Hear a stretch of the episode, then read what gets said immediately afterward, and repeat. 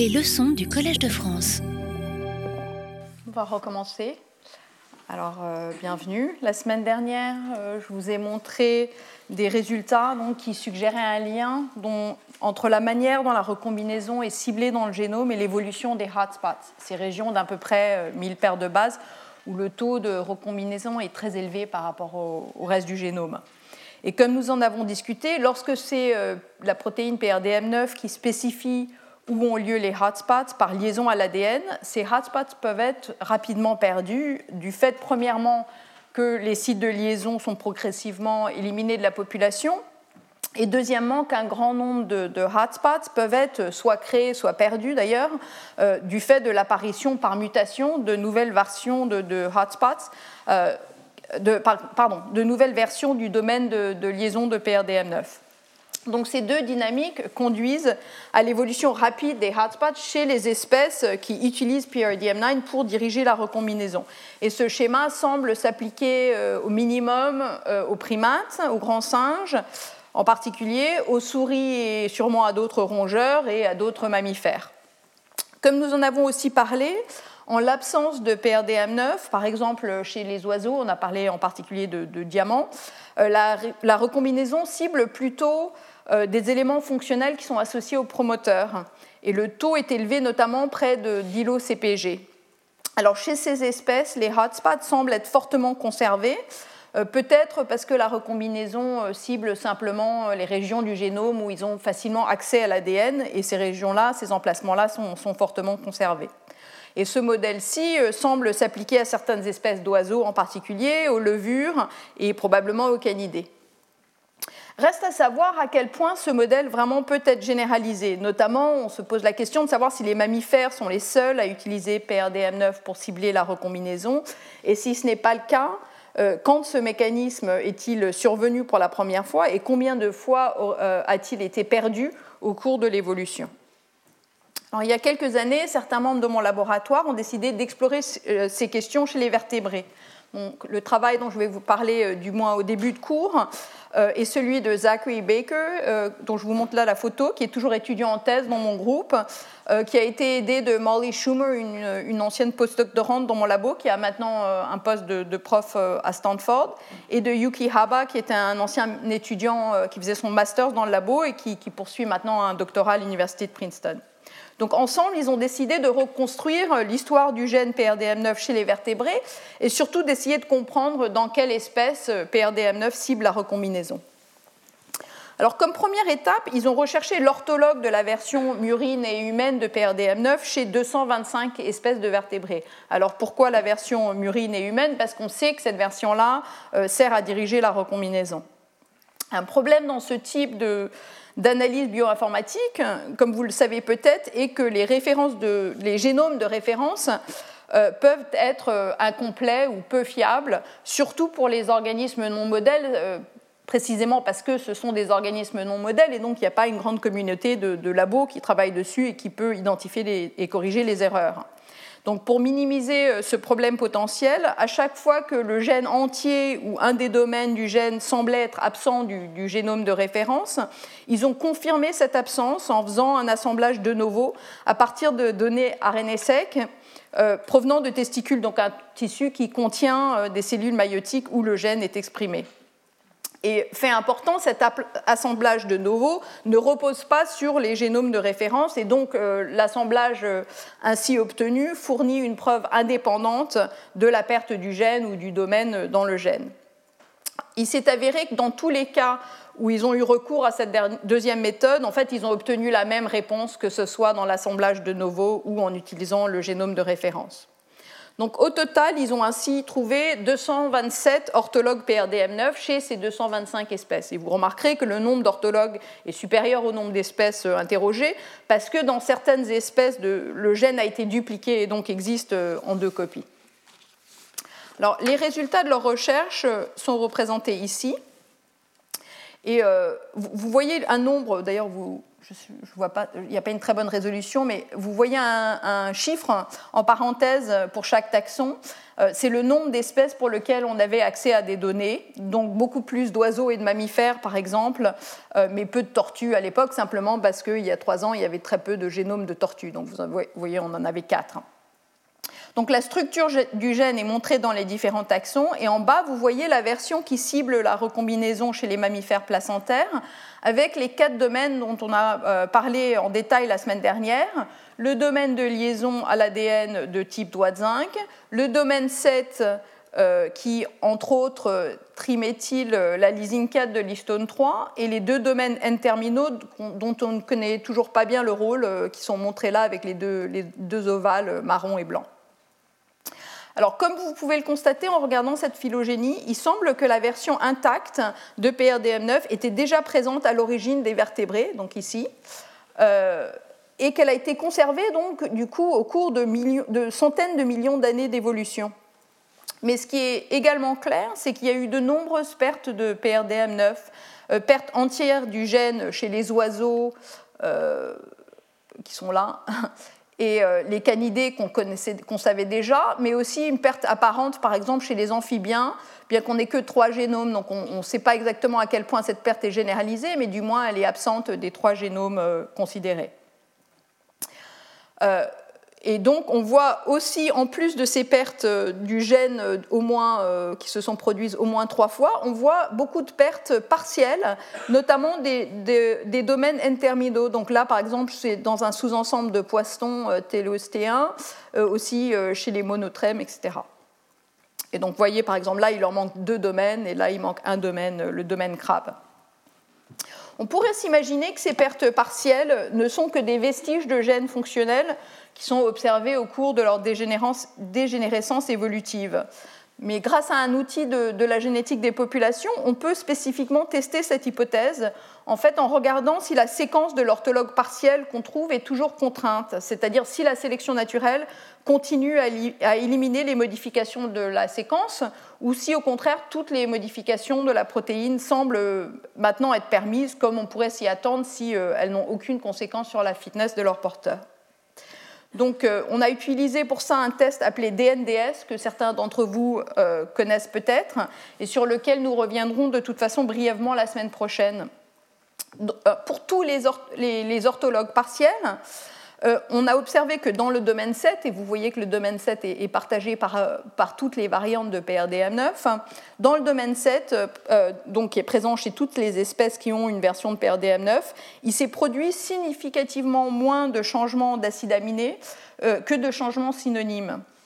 Donc la sélection élimine toujours bien les modifications de ce domaine de la protéine. En d'autres termes, ces versions partielles ne sont pas des pseudogènes. Ces orthologues, bien que partiels, font quelque chose. On ne sait pas quoi, mais on sait qu'ils ont un rôle fonctionnel et que le maintien de la protéine est important.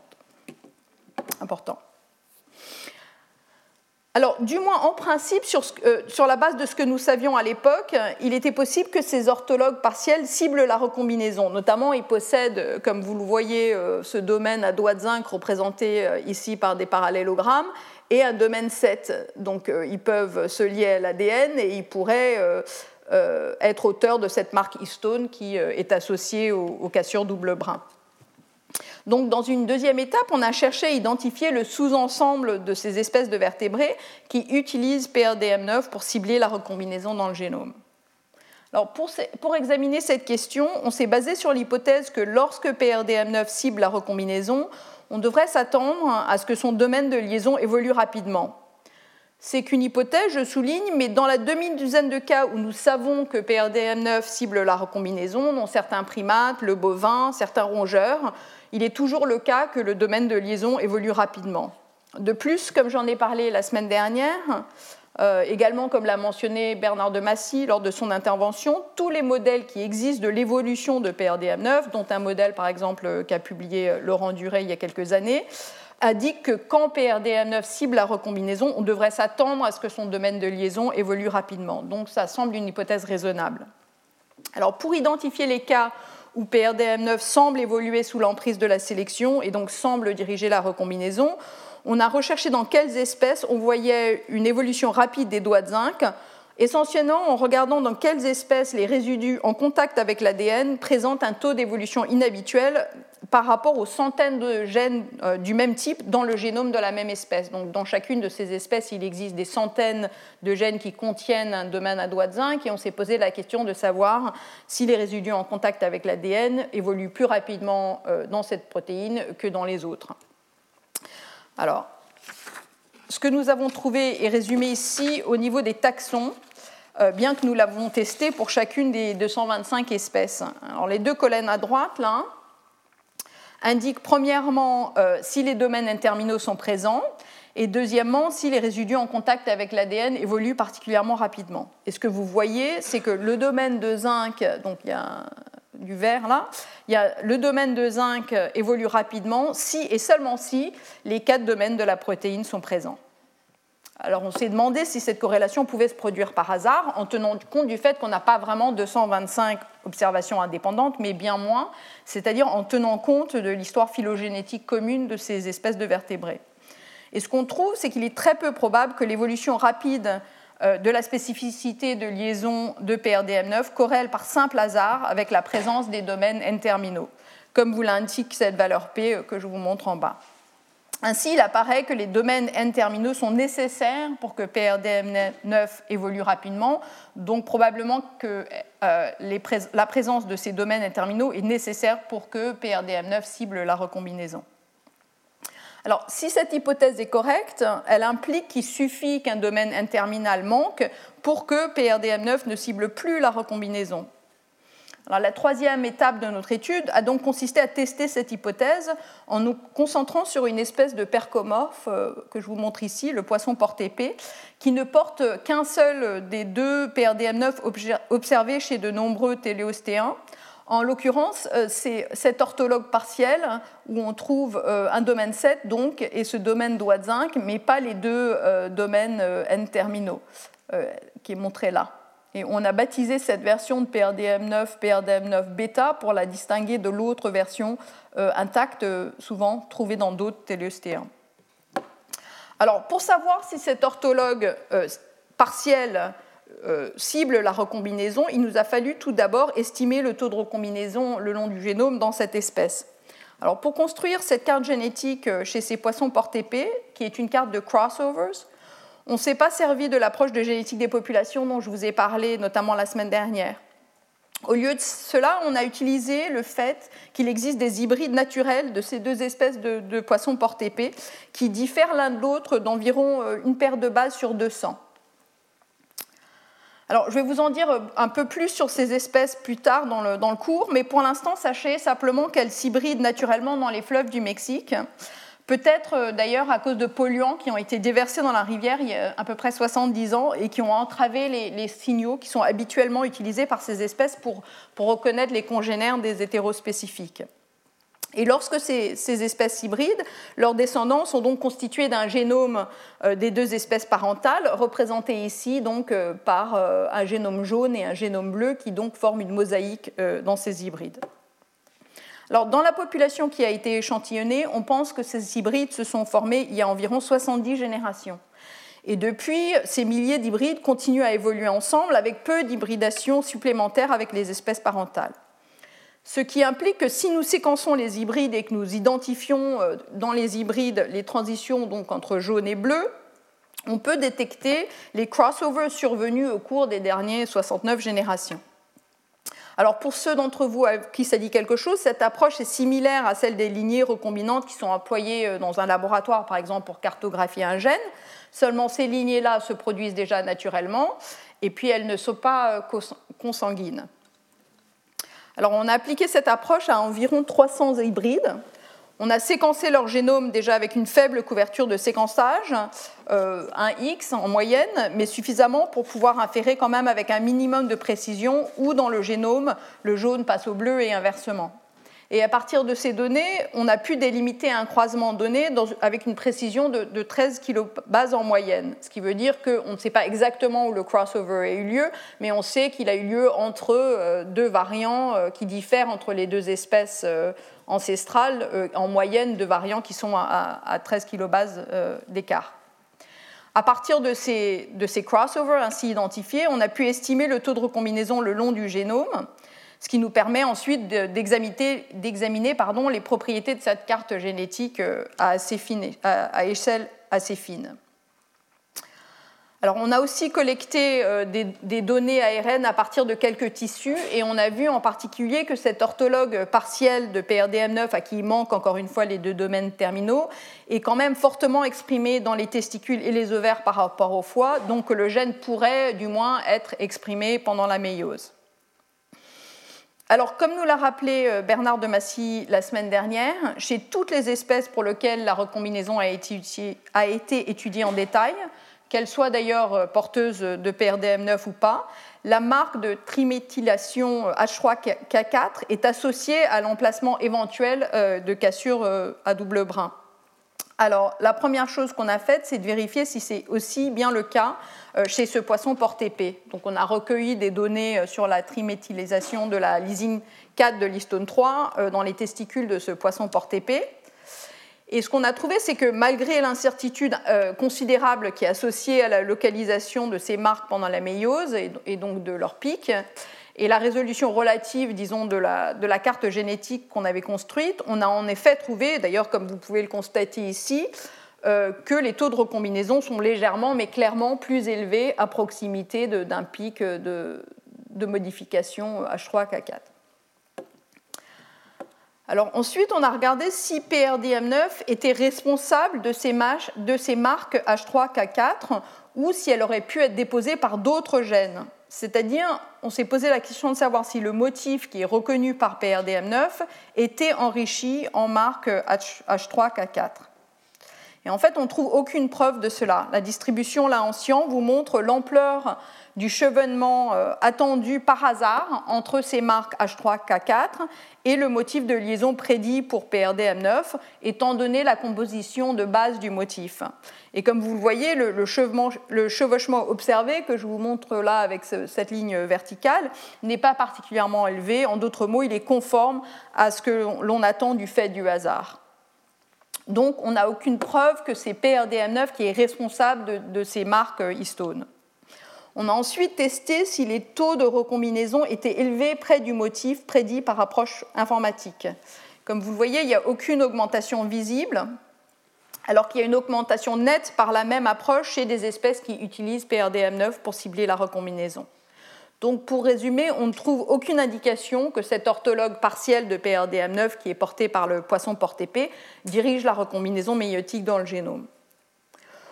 On a ensuite regardé où les événements de recombinaison ont tendance à se produire chez le poisson porte-épée. Et malgré le fait que le signal soit atténué par l'imprécision de notre carte génétique, nous voyons que le patron est celui attendu dans les espèces n'ayant pas de, PRDM9. Donc ici, je vous indique euh, le taux de recombinaison moyen en fonction de de la distance euh, aussi d'initiation de, la transcription à l'îlot le CPG le plus proche, en rouge et en bleu respectivement. Alors, euh, récemment, on a d'ailleurs créé une meilleure carte génétique pour cette, cette même espèce de poisson porte-épée en utilisant l'approche génétique des populations. Je vous en reparlerai un peu tout à l'heure. Et on a pu confirmer ce signal qui d'ailleurs devient plus net. Donc on pense que euh, c'est vraiment l'imprécision de la carte génétique qui fait que ce signal-là ne ressemble pas plus euh, à, ceux qui il manque entièrement, aux espèces à qui il manque entièrement PRDM9.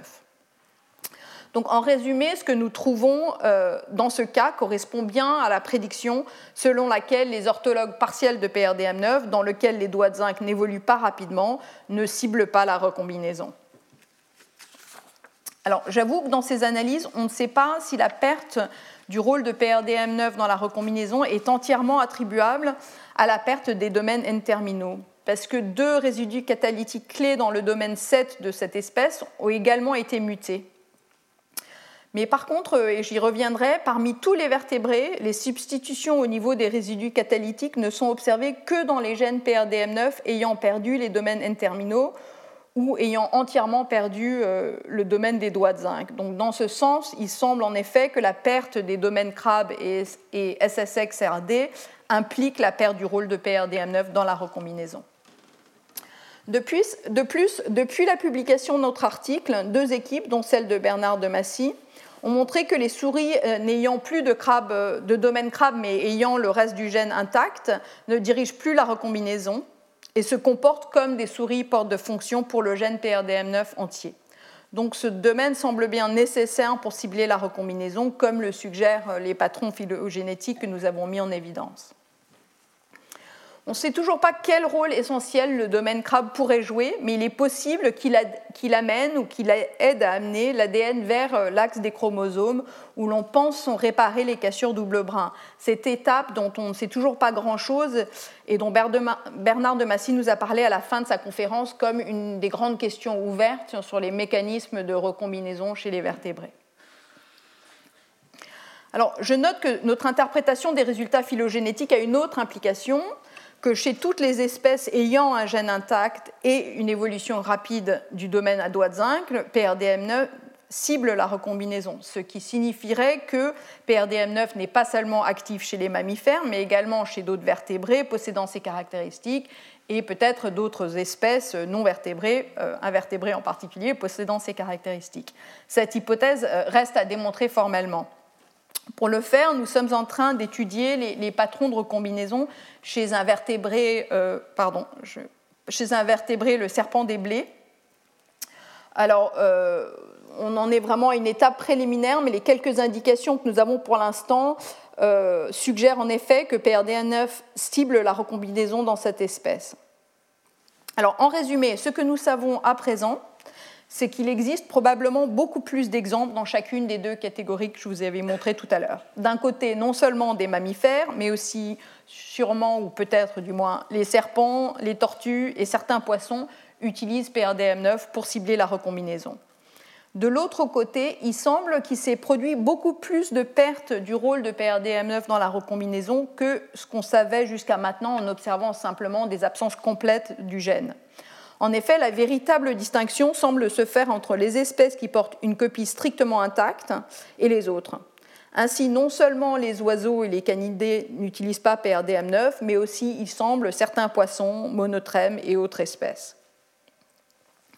Alors, de nouvelles questions émergent alors, notamment déjà pourquoi est-ce que PRDM9 est apparu en premier lieu, c'est-à-dire qu'est-ce qui a favorisé le passage à une stratégie de recombinaison méiotique dépendante de la liaison de PRDM9.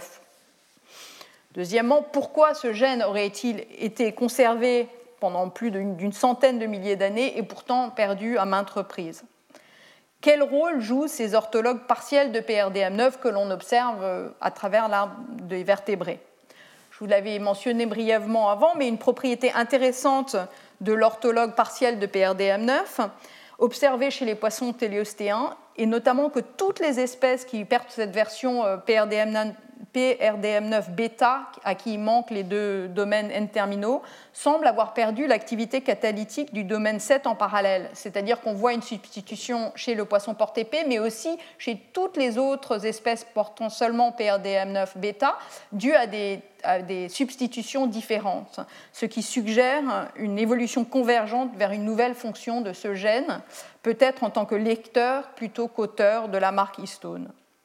Et enfin, quelque chose que je n'ai pas eu le temps d'aborder, mais pourquoi PRDM9 a-t-il souvent été dupliqué Et cette deuxième copie pourrait-elle aussi jouer un rôle dans la recombinaison?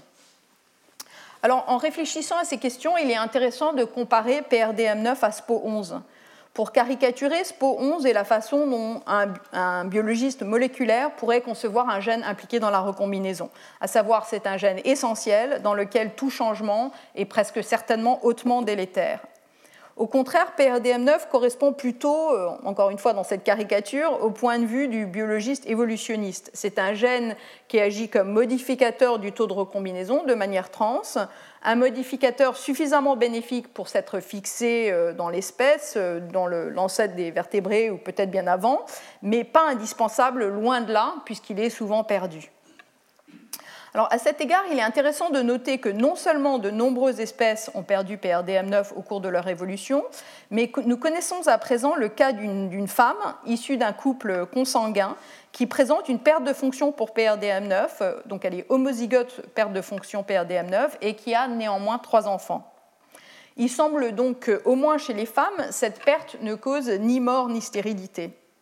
Cette observation est d'autant plus intéressante que dans certaines euh, lignées de souris, mais pas toutes, les individus perte de fonction sont stériles, ce qui suggère qu'il peut exister une certaine variabilité entre les espèces quant aux conséquences du moins immédiates de la perte de PRDM9.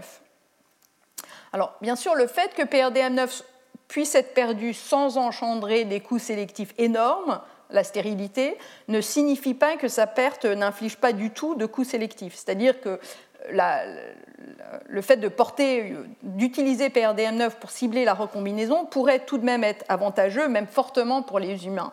En effet, il est important de se rappeler que la sélection naturelle voit et agit sur des avantages minimes, souvent, souvent des avantages bien plus petits que ceux qui ne peuvent être mesurés en laboratoire.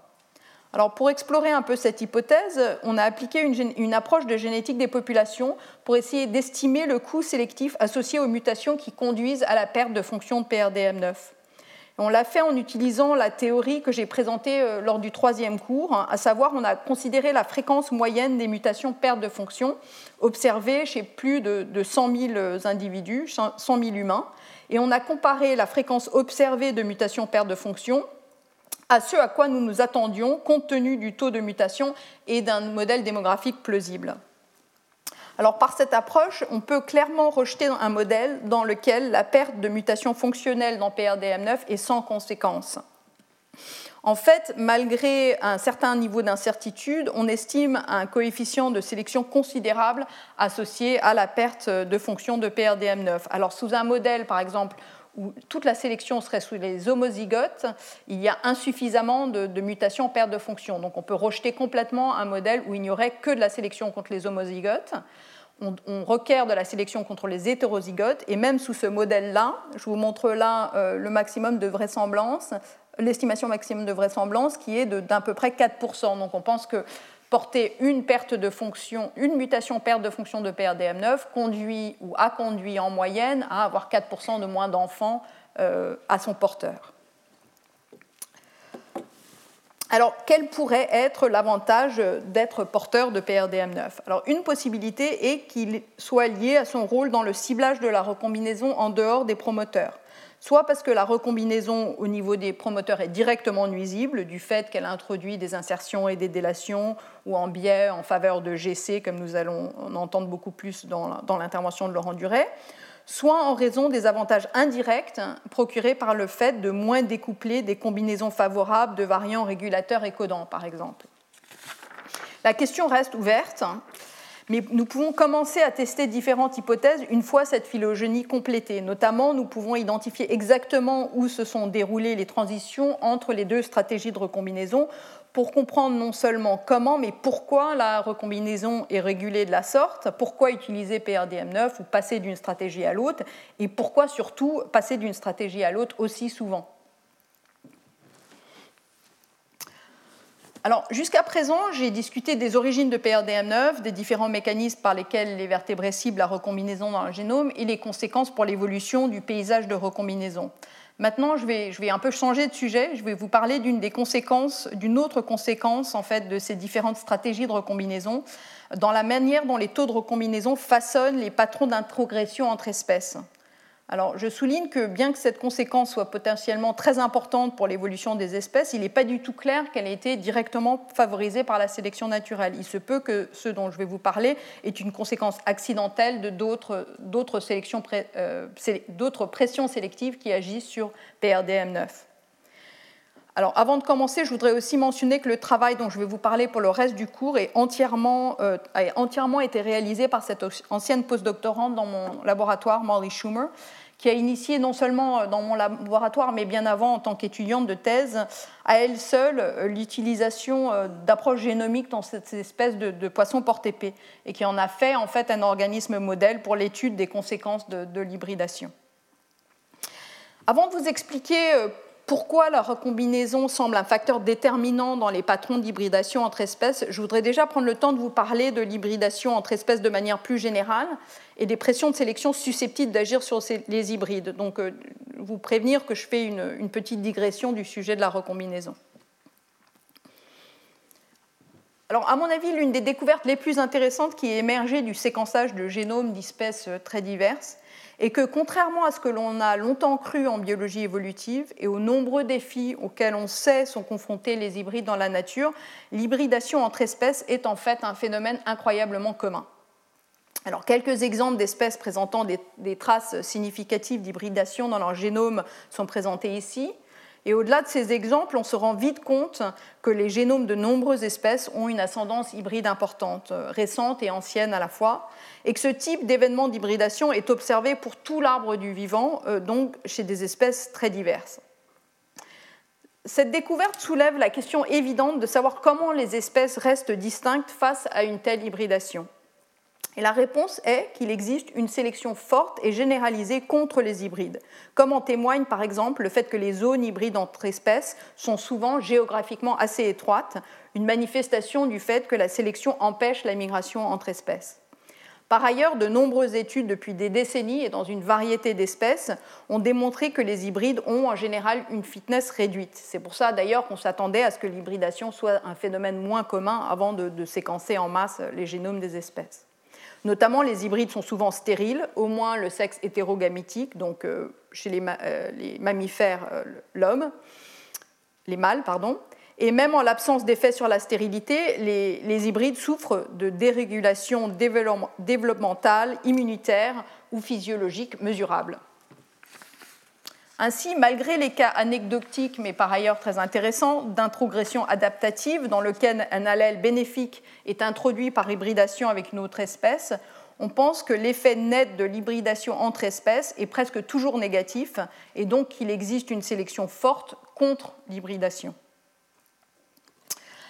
L'un des exemples les plus connus d'hybridation est celui qui s'est produit entre les hommes modernes et les hommes de Néandertal il y a plus de 40 000 ans.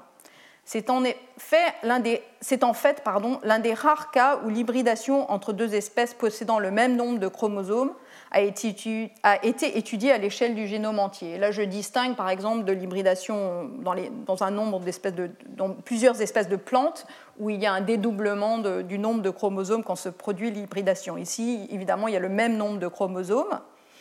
Et on a énormément de données déjà euh, de, génomique humaine. Et du côté néandertalien, on a un génome complet euh, grâce à de l'ADN ancien collecté sur des fossiles que l'équipe de, Svante Pabo notamment a, séquencé. Et sur la base de ces études, nous pensons que lorsque ces deux espèces, hommes modernes et hommes de Néandertal, se sont initialement mélangées, les proportions étaient à peu près de 90% pour les hommes modernes et 10% pour l'homme de Néandertal. Ce que nous avons appris de ces études, c'est que les Eurasiens euh, possèdent environ 2 à 5% d'ascendance néandertalienne en moyenne. C'est-à-dire que des, dizaines de milliers d'années après que le métissage entre humains modernes et néandertaliens ait eu lieu, en moyenne, 2 à 5% du génome d'individus d'ascendance eurasienne descend, descend toujours de Néandertal. Ces haplotypes néandertaliens sont répartis de manière non aléatoire dans le génome. C'est ce que je vous montre ici pour des individus qui proviennent de différentes populations. Alors les rangées, là, c'est différentes populations d'Europe, d'Asie ou d'Océanie et pour différents chromosomes qui sont arrangés en cercle. Au centre, les segments rouges que vous voyez là, sont ceux dans lesquels il existe un déficit d'ascendance néandertalienne. Donc en moyenne, on voit significativement moins de descendance néandertalienne, région parfois appelée désert néandertalien. En bleu, vous voyez les résultats du même genre pour l'analyse de l'homme de Denisova, dont l'équipe de Svante Pabo a aussi séquencé le génome à partir d'ADN ancienne, et où il y a eu aussi un cas d'hybridation avec les hommes modernes, euh, plus dans les, euh, dont l'ascendance est visible dans les populations euh, asiatiques. Ces déserts néandertaliens et de l'homme de Denisova reflètent le résultat de la sélection naturelle, qui a agi sur les hybrides formés entre êtres humains et néandertaliens et a éliminé certains allèles délétères d'origine néandertalienne. Alors, quelle est la source de cette sélection contre les allèles euh, néandertaliens? Il y a plusieurs modèles euh, qui existent. Le modèle de contre-sélection des hybrides le mieux connu et celui des incompatibilités de Mulder-Dubchansky, du nom des deux personnes qui, avec Bateson, ont en premier imaginé ce scénario. Alors, dans ce modèle, une population se sépare en deux, Et chacune des populations phi accumule des mutations. Imaginons par exemple une mutation bleue, que je vous montre ici avec un cercle, et une mutation violette qui ensemble sont incompatibles. Dans une des deux populations, la mutation violette devient fixée et dans l'autre, la mutation bleue, soit par hasard, c'est-à-dire par dérive génétique, soit parce que les mutations sont avantageuses respectivement pour chaque population à ce moment donné, par exemple parce qu'elles aident la population à s'adapter à leur euh, environnement local. Lorsque des hybrides se forment entre les populations portant les allèles bleus et violets, les deux mutations incompatibles sont réunies pour la première fois dans le même génome et entraînent une perte de fitness en donnant lieu à la mort ou la stérilité ou à un désavantage autre. On sait que ces types d'incompatibilité Moller-Dobzhansky sont répandus, notamment chez des espèces de drosophiles et de plantes, où ça a été beaucoup étudié, mais également chez ces espèces de poissons porte-épée que j'ai mentionnées précédemment et chez d'autres espèces. En fait, à l'origine, le gène PRDM9 a été découvert non pas en raison de son rôle dans la recombinaison, mais parce qu'il s'agit du seul gène connu associé à de telles incompatibilités chez les mammifères. Comme l'a mentionné Bernard de Massy, dans certains croisements de certaines espèces de souris, les mâles hétérozygotes pour PRDM9 sont stériles.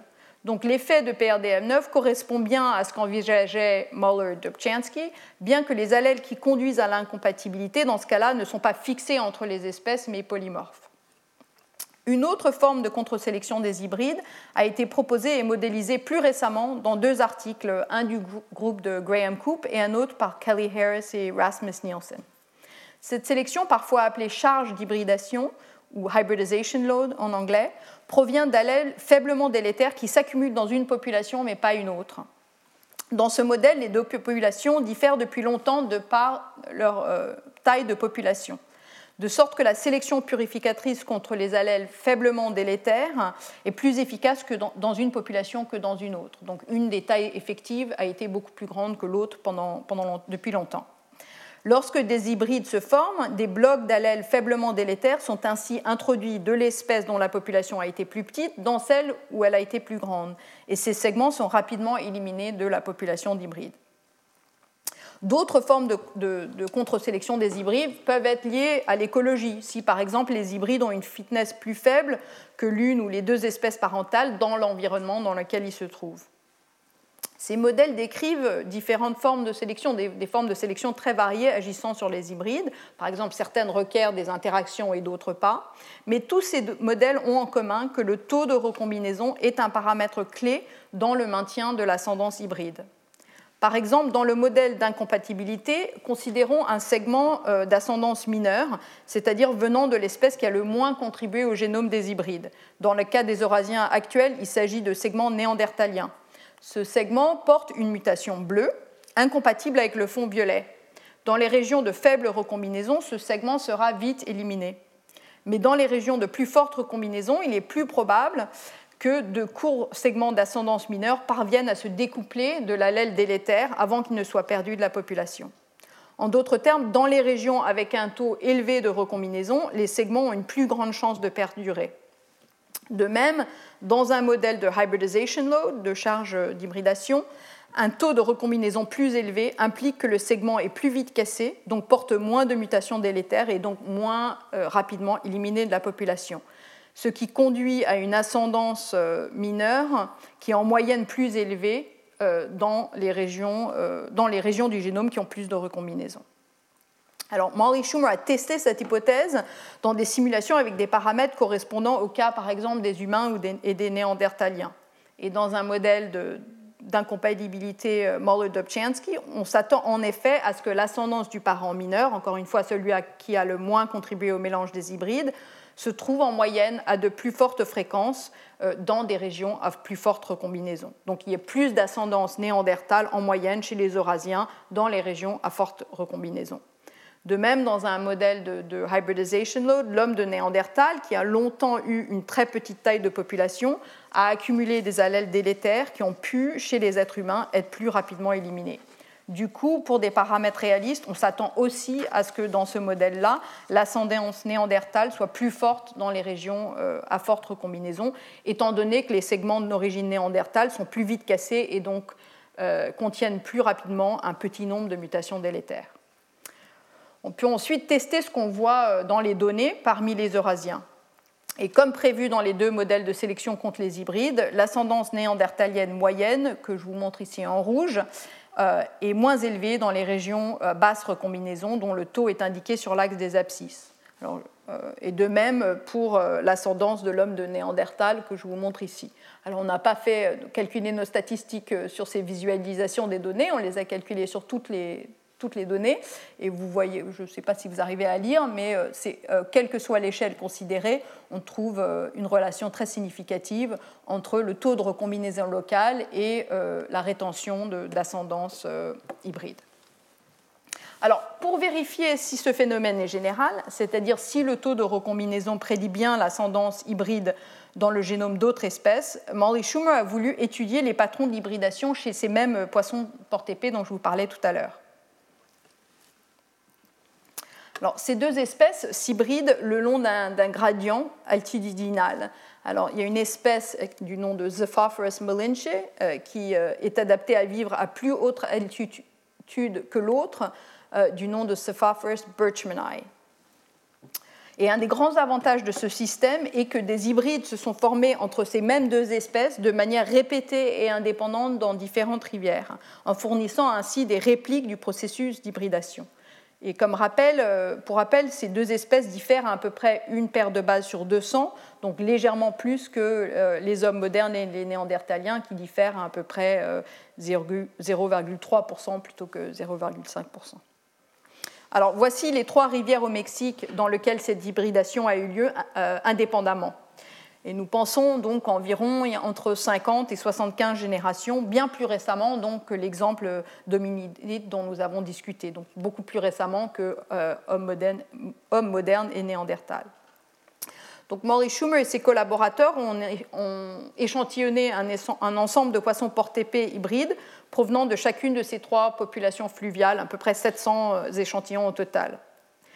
Pour savoir si les taux de recombinaison prédisent également le niveau d'ascendance parentale mineure chez ces poissons, elle a dû tout d'abord construire une carte génétique pour l'espèce. Et cette fois-ci, elle l'a fait utilisant une approche de génétique des populations, justement, dont je vous ai parlé euh, pour le diamant euh, mandarin. Alors pour ce faire, elle a, reséquencé 20 euh, génomes avec une bonne couverture de, séquençage de 30x et déduit les, taux de recombinaison à fine échelle à partir des, patrons de déséquilibre de liaison. Elle avait également besoin d'inférer l'ascendance locale le long du génome pour déterminer quelle partie du génome provenait de quel parent. Elle l'a fait cette fois-ci en séquençant à faible couverture de séquençage près de 700 de ces poissons euh, hybrides issus des trois populations, puis en analysant les données à l'aide d'une méthode basée sur un modèle de Markov caché qui a été développé par Peter Underfalo et ses collègues. La méthode peint le génome en deux couleurs selon euh, l'ascendance de Malinche ou de Birchmani. Avant, je vous montrais ça en jaune et en bleu, maintenant c'est en rouge et en bleu correspondant donc à des haplotypes provenant des deux espèces ancestrales et identifiant les positions où les haplotypes semblent passer euh, d'une espèce ancestrale à l'autre. Ensuite, elle peut prendre donc l'union de tous ces segments rouges ou tous ces segments bleus pour calculer la proportion d'ascendance euh, provenant de chacune des deux espèces euh, pour chaque individu. Et ainsi, elle obtient une estimation des proportions individuelles d'ascendance. Alors, ce qu'elle a trouvé, c'est une proportion de mélange très différente entre les deux premières populations d'hybrides et la troisième, comme je vous le montre ici dans ces trois figures. En effet, les deux premières populations semblent avoir en moyenne 20 à 30 d'ascendance Malinche, donc Malinche contribue de manière minoritaire au génome de ces hybrides. C'est ce que vous voyez ici dans ces distributions euh, Tandis que dans la troisième population, les, génomes d'hybrides sont environ 70% de Malinche en moyenne. Dans ce cas, la contribution minoritaire est donc celle de Birchmani. Ces différences montrent un contraste intéressant, comme si on était capable d'observer à la fois des hommes qui sont à la majorité des hommes modernes, comme les Eurasiens d'aujourd'hui, et des hommes principalement d'ascendance néandertalienne, comme il en a existé, mais il n'en existe plus aujourd'hui.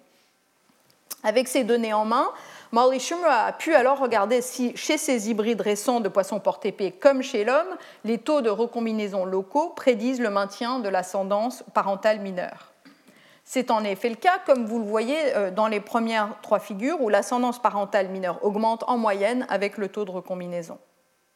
Donc, quelle que soit l'espèce qui contribue le plus au génome hybride, que ce soit Malinche ou Birchmani, l'ascendance parentale mineure augmente donc toujours avec le taux de recombinaison locale. Il est intéressant de noter, du moins à mon avis, que la recombinaison prédit les patrons génomiques chez les hybrides. Mais pourquoi est-ce que je vous présente ces résultats dans un cours sur PRDM9 Rappelons que chez les êtres humains, la recombinaison est ciblée par PRDM9 et chez ces poissons portés elle ne l'est pas. Ce qui signifie également que chez les êtres humains, les taux de recombinaison ne sont pas élevés près des promoteurs, mais chez les poissons portés ils le sont. C'est ce que je vous montre ici pour les deux espèces. Euh, voilà, maintenant pour le poisson porté cette fois-ci, je vous montre les résultats non pas de la carte qui a été construite à partir d'hybrides mais la carte qui est construite à partir du déséquilibre de liaison. Je vous montre le taux moyen de recombinaison en fonction de la distance au site d'initiation de la transcription euh, le plus proche ou de l'îlot CPG le plus proche. Et vous voyez qu'en effet, la recombinaison augmente euh, près de ces caractéristiques de promoteur, alors que chez l'homme, en, regardant quelque chose de similaire, vous voyez très peu ou pas d'augmentation. Nous nous attendrions donc, si les régions de recombinaison plus élevées ont plus d'ascendance parentale mineure, que ce soit autour des promoteurs que l'ascendance parentale mineure est la plus élevée chez le poisson porté mais pas chez l'homme. Et c'est bien ce que nous voyons, notamment si on se concentre sur les îlots CPG. Chez le poisson porté on voit en moyenne davantage d'ascendance parentale mineure en dehors, ici, euh, près des îlots CPG qu'en dehors des îlots CPG dans les trois populations, alors que euh, chez l'homme, ce n'est pas le cas. Ainsi, les différents mécanismes par lesquels la recombinaison méiotique est spécifiée dans le génome influent où dans le génome euh, les individus ont retenu leur ascendance hybride. Pas les individus, mais la population a retenu son ascendance hybride. En résumé, il existe deux stratégies par lesquelles la recombinaison est spécifiée dans le génome des vertébrés. Une via la liaison de PRDM9 et une apparemment ancestrale dans laquelle la recombinaison est ciblée vers les promoteurs. De plus, il y a nombreux changements de stratégie pour des raisons qui restent à comprendre. Le mécanisme par lequel la recombinaison est ciblée dans le génome a d'importantes conséquences sur le taux d'évolution des hotspots. De plus, comme ces stratégies déterminent là où la recombinaison a lieu dans le génome, elles influencent également les segments du génome qui sont le plus susceptibles d'être introgressés entre espèces. Une implication est que le recours à PRDM9 pour la recombinaison peut directement influencer l'hybridation en conduisant à des incompatibilités chez la souris et peut-être d'autres espèces, qui reste à découvrir, mais la présence de PRDM9 peut aussi indirectement influencer l'isolement reproducteur entre espèces. Par exemple, si des interactions épistatiques se produisent souvent entre les régions régulatrices et codantes, les hybrides qui ne se servent pas de PRDM9 et dont la recombinaison est concentrée dans les régions de type promoteur peuvent être l'objet d'une sélection négative plus grande parce que plus de leurs événements de recombinaison découplent ces combinaisons.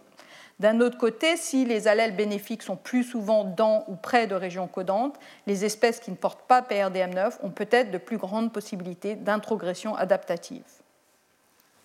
Au fur et à mesure que des données génomiques s'accumulent pour des espèces sujettes à l'hybridation, les conséquences des mécanismes de recombinaison sur le devenir des hybrides pourront être évaluées plus systématiquement. Par exemple, nous pourrons commencer à nous demander si les taux d'hybridation diffèrent entre les espèces qui portent ou ne portent pas PRDM9.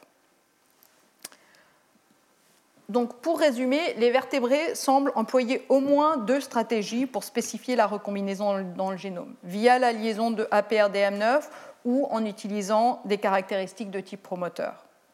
L'utilisation de PRDM9 pour cibler la recombinaison est associée à une évolution rapide des doigts de zinc et en conséquence des hotspots de recombinaison. En revanche, l'utilisation de caractéristiques de type promoteur est associée à la conservation des hotspots. La recombinaison est aussi un facteur important de prédiction du lieu d'introgression entre les espèces qui s'hybrident.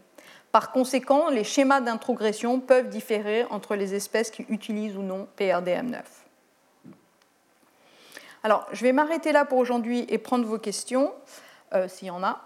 puis on enchaînera immédiatement avec le séminaire de Laurent Duret de, l'Université de Lyon. Euh, alors, euh, Laurent Duret est un des grands experts justement des conséquences de la recombinaison sur l'évolution du génome, et en particulier, c'est son équipe euh, qui a été la première à mettre en évidence l'importance du phénomène de, conversion génique biaisée dont je vous ai parlé brièvement la semaine dernière, et qu'on sait maintenant est une force évolutive importante chez les vertébrés. C'est donc une grande chance de pouvoir l'accueillir aussi aujourd'hui. Euh, avant son intervention, j'ajoute juste qu'on a maintenant fini la partie du cours euh, qui portait sur les processus générateurs de diversité, donc mutation et recombinaison, et les causes et conséquences de la révolution. Euh, les deux prochains et derniers cours porteront sur l'adaptation, donc les méthodes dont on se sert pour essayer d'identifier les changements bénéfiques qui se sont produits au cours de l'évolution dans le génome, et ce qu'on a découvert en particulier de ce qui est des adaptations humaines. Je note aussi que la semaine prochaine, on a un changement d'horaire et le cours sera le matin, pas l'après-midi, pour pouvoir accueillir David Reich de l'Université de Harvard, qui est un des grands spécialistes mondiaux de l'ADN ancien, de ancien pardon, et qui nous parlera euh, à la fois de ce qu'on a appris sur l'adaptation humaine, mais aussi beaucoup plus généralement sur l'histoire et la préhistoire des populations humaines. Et puis le dernier cours sera de nouveau l'après-midi euh, à l'heure habituelle. Merci. Retrouvez tous les contenus du Collège de France sur www.colège-2-france.fr.